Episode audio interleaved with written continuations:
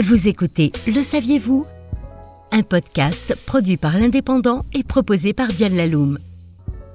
Mini-ordinateur, console de jeu, appareil photo, les téléphones portables prennent de plus en plus de place dans notre quotidien. On doit l'invention du premier combiné téléphonique portable de l'histoire à l'américain Martin Cooper.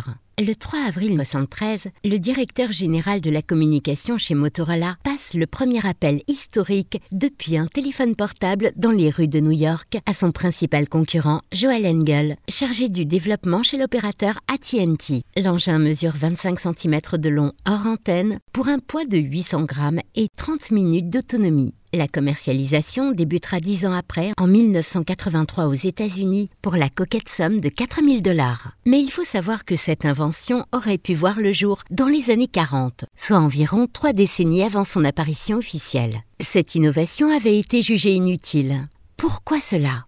Le téléphone portable est le résultat de différentes technologies existant déjà pour la plupart dans les années 40. Parmi celles-ci, nous retrouvons le maillage cellulaire. En 1880, l'inventeur du téléphone, Alexander Graham Bell, reçoit 5000 anciens francs afin de créer une société et financer ses recherches sur le son. Près d'un demi-siècle plus tard, l'intéressé regroupait ses activités au sein d'une grande société, les Bells Labs.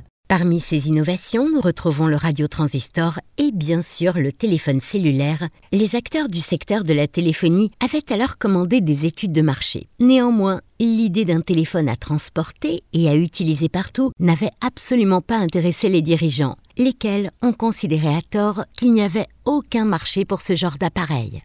En effet, lorsqu'on appelle dans un bureau ou un logement, le numéro concerne un lieu où se trouve la personne qui décrochera. Dans le cas du portable, il ne s'agit pas d'appeler un lieu, mais directement une personne. Et c'est cette approche qui était inconcevable pour l'époque et qui a permis de révolutionner la télécommunication. Et oui, avant on raisonnait de façon géographique et non individuelle. Le numéro était rattaché à un lieu, à un foyer fiscal, mais non à un individu en propre. Si la solution existait bel et bien, le problème avait juste mal été posé. C'était Le saviez-vous? Un podcast produit par l'Indépendant et proposé par Diane Laloum.